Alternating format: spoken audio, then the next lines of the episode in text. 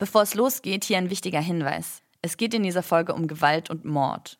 Wer sich das lieber nicht anhören mag, skippt diese Folge am besten.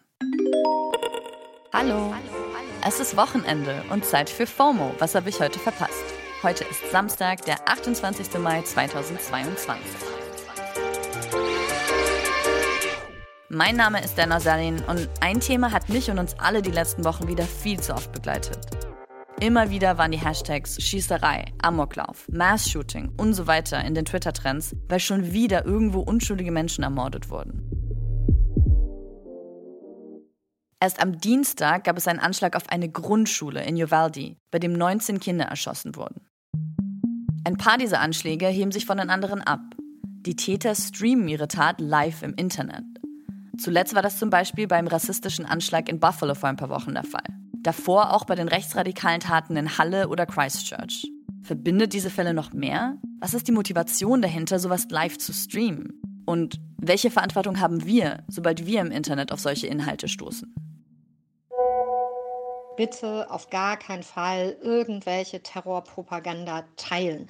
Es trägt zur Entmenschlichung der Opfer bei, die sich nicht aussuchen können, ob sie in der Situation gefilmt werden. Das trägt zu einem digitalen Ruhm des Täters bei. Das einfach muss man sich halt schon hart überlegen, ob man das wirklich Teil dieser Propagandakampagne werden möchte. Das war Dr. Lena Frischlich. Von ihr hört ihr später noch mehr. Also heute geht es um rechten Terror im Livestream.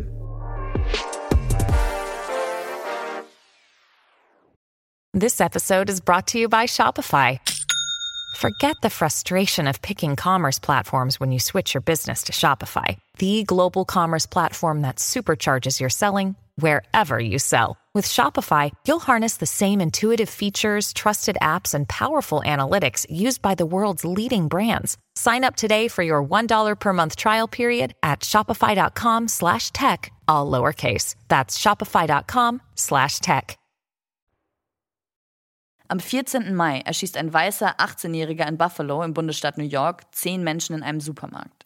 Das FBI hat die Tat mittlerweile als Hate Crime mit rassistischem Motiv eingestuft.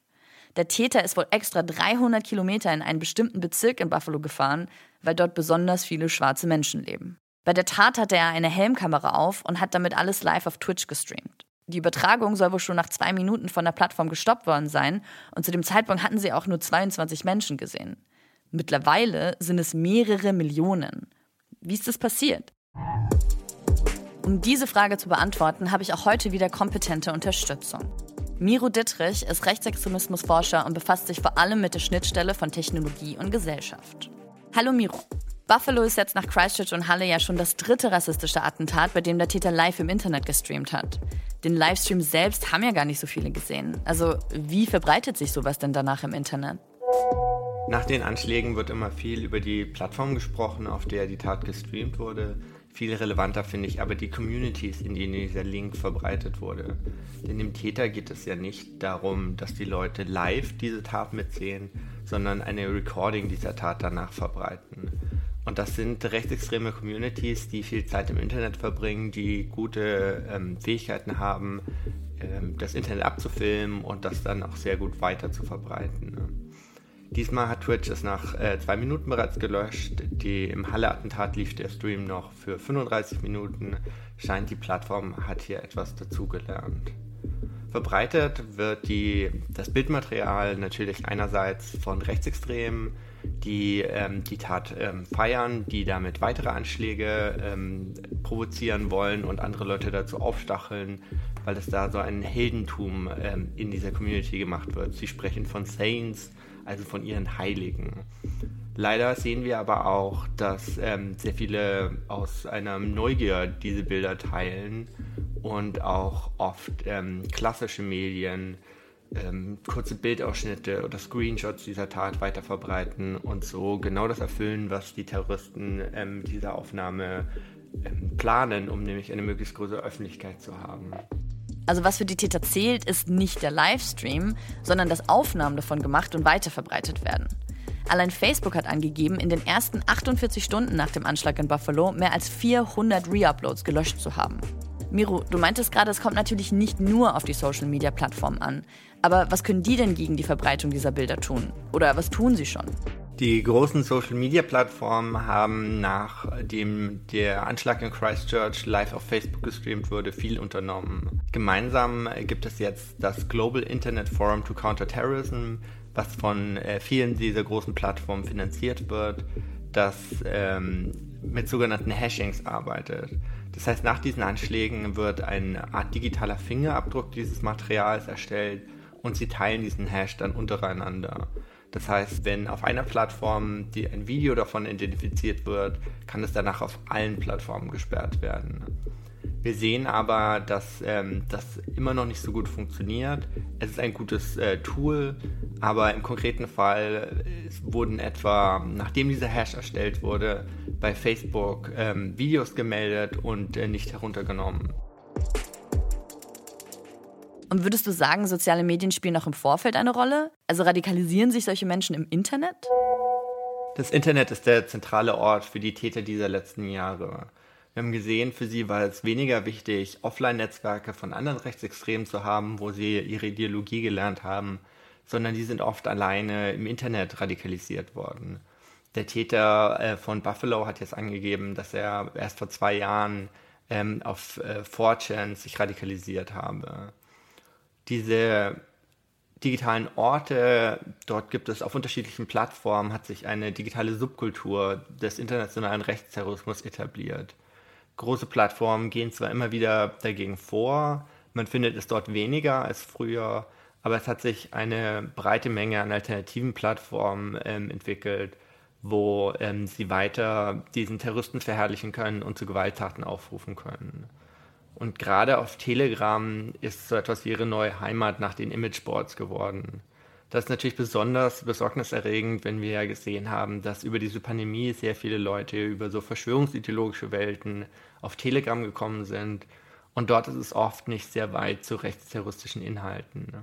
Xavier Naidoo zum Beispiel hat in seinem Kanal, wo ihm über 100.000 Leute gefolgt sind, öfter Kanäle geteilt, ähm, die sonst äh, rechtsterroristisch verherrlichendes Material teilen. Ist es dann vor so einem Hintergrund noch irgendwie gerechtfertigt, von Einzeltätern zu sprechen? Das wird ja immer wieder kritisiert. Der Begriff Einzeltäter ist hier etwas irreführend. Ja, es ist so, dass diese Menschen am Ende alleine losziehen. Sie begehen diese Tat alleine. Aber wir sehen, sie beziehen sich alle aufeinander und sie nehmen alle die gleichen Mittel.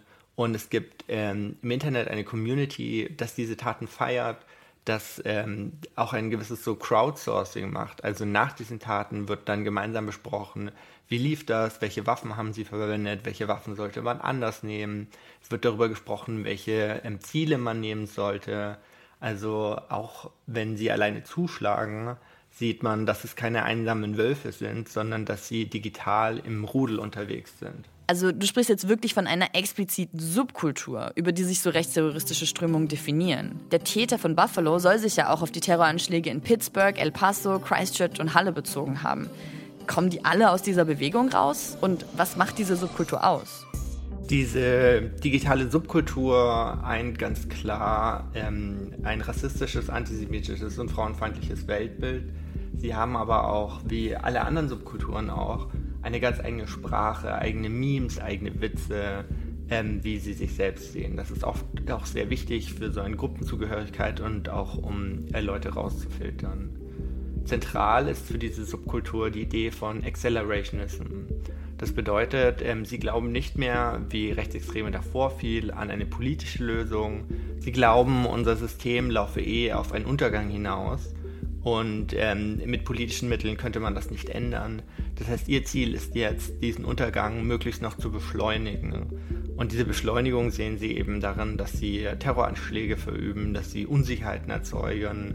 Und das ist auch die Idee, warum sie ihre Taten aufnehmen, um ihren rechtsextremen Terrortaten einen noch größeren Effekt zu geben. Und hier sehen wir ganz klar die Aufgabe von uns allen und von den Medien, dass wir eben nicht ähm, die ihre ihre, ihnen dabei helfen. Also, dass wir nicht die Namen der Täter nennen, ihre Manifeste verbreiten, Videomaterial verbreiten, um eben genau diesen Effekt zu erzielen. Danke, Miro. Miro sagt also, dass diese Täter durch Terror und Anschläge das Ende von unserem jetzigen System herbeiführen wollen, damit dann eine faschistische Gesellschaft entstehen kann. Und wir können dem am besten entgegenwirken, indem wir ihnen keine Plattform geben. Dass wir so Content nicht teilen sollen, haben wir ja schon ganz am Anfang der Folge gehört. Gesagt hat es Dr. Lena Frischlich. Sie ist Psychologin an der Uni Münster und forscht zu extremistischer Propaganda und Medienwirkung. Hallo Lena. Also, welche Rolle spielen wir denn als ZuschauerInnen bei der Verbreitung von rechtsterroristischem Videomaterial?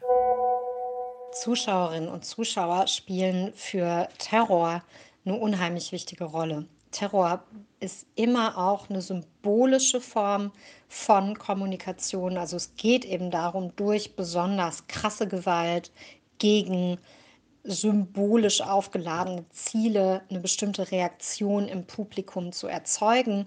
Gleichzeitig muss man auch sagen, dass gerade in Social Media unser Verhalten ja immer auch beeinflusst, wie Algorithmen zukünftige Inhalte empfehlen, ähm, und wie auch die Wertigkeit von Inhalten eingeschätzt wird.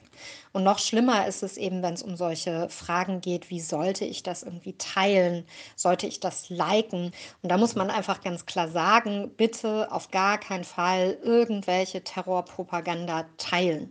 Selbst wenn man es ironisch macht, selbst wenn man es irgendwie macht, um andere zu warnen, das erhöht einfach nur die Reichweite von solchen Inhalten. Es trägt zur Entmenschlichung der Opfer bei, die sich nicht aussuchen können, ob sie in der Situation gefilmt werden. Das trägt zu einem digitalen Ruhm des Täters bei. Das einfach muss man sich halt schon hart überlegen, ob man das wirklich Teil dieser Propagandakampagne werden möchte. Okay, also habe ich mir irgendwie auch schon gedacht, aber Lena sagt das nochmal ganz eindeutig. Solche Videos bitte niemals teilen. Damit spielt man den Tätern einfach nur in die Hände. Was erhoffen die sich denn eigentlich von einer großen Reichweite? Grundsätzlich muss man sagen, dass es sich bei so einem live gestreamten Anschlag natürlich auch um Propaganda handelt, also um die strategische, den strategischen Versuch, Gefühle und Gedanken zu manipulieren, um letztendlich Verhalten, und zwar Verhalten im Sinne einer bestimmten Weltanschauung, einer Ideologie mit absolutem Gültigkeitsanspruch zu äh, beeinflussen. Propaganda hat immer verschiedene Zielgruppen, die angesprochen werden sollen. Einmal Personen, die die eigene Weltanschauung teilen, die In-Group, dann die Personen, die zu derselben Gruppe gehören wie man selbst, also zum Beispiel dieselbe Nationalität, dieselbe Hautfarbe, dieselbe Religion haben oder dieselbe Weltanschauung, aber vielleicht noch nicht sympathisieren. Da soll versucht werden, die auf die eigene Seite zu ziehen. Dann gibt es aber auch die Propagandawirkung auf diejenigen, die eben angegriffen werden, gerade bei so Anschlägen. Und deswegen ist ein Ziel von Terrorpropaganda immer auch Angst auszulösen. Angst, wenn man sich gegen die Gruppe stellt, Angst, wenn man, äh, wie jetzt in diesem Fall, eigentlich einfach nur existiert und in den Supermarkt geht. Was sollten wir denn machen, wenn wir auf so Videos stoßen und verhindern wollen, dass sie weiter verbreitet werden? In Deutschland das Netzwerkdurchsetzungsgesetz, ähm, also die Idee, dass Plattforminhalte auch äh, vor allem strafrechtlich relevante Inhalte und dazu gehört sowas ja auch äh, innerhalb von 24 Stunden behandeln müssen. Also große Plattformen vor allem. Und das Gesetz bei all seiner Imperfektion baut aber eben darauf auf, dass wir Inhalte auch melden. Also im Gesetz steht halt, Plattformen müssen 24 Stunden nach Meldung diese Inhalte entfernt haben. Wenn die nicht gemeldet werden, dann greift das Gesetz letztendlich auch an dieser Stelle nicht unbedingt. Also es ist schon auch wichtig, dass man als Bürger und Bürgerin der Zivilgesellschaft, wenn man über solche Inhalte stößt, äh, stolpert oder darauf stößt, dass man dann eben irgendwie auch was dagegen unternimmt. Danke, Lena. Also ja, ich glaube, ich habe auf meine Fragen heute ziemlich eindeutige Antworten bekommen. Es gibt mittlerweile eine ausgereifte rechtsterroristische Subkultur, die es sich zum Ziel gemacht hat, Angst und Schrecken bei allen zu verbreiten, die nicht ihre menschenverachtende Weltanschauung teilen. Und in dieser kranken Logik macht es auch Sinn, dass Anschläge, die aus dieser Bewegung raus ausgeführt werden, gestreamt werden, um noch mehr Reichweite zu generieren. Miro und Lena waren sich ja in einer Sache super einig. Lasst uns solche Inhalte einfach nicht weiterleiten. Damit spielen wir den Tätern einfach nur in die Hände und sorgen im schlimmsten Fall dafür, dass auch der Nächste auf diese Weise seine 15 Minuten Fame in der Szene abgreifen will. Vielleicht sollten wir uns sowieso viel weniger auf die Täter konzentrieren als auf ihre Opfer. Hier sind die Namen der Menschen, die in Buffalo getötet worden sind. Roberta A. Drury, Margus D. Morrison, Andre McNeil, Aaron Salter, Geraldine Talley, Celestine Cheney, Hayward Patterson, Catherine Massey, Pearl Young, Ruth Whitfield. Das war's für heute mit FOMO und wir hören uns am Montag wieder hier auf Spotify. Dann ist Jasmin Polat wieder für euch da. Feedback und Vorschläge gehen wie immer an FOMO at Spotify.com. FOMO ist eine Produktion von Spotify Studios in Zusammenarbeit mit ACB Stories. Folgt uns auf Spotify.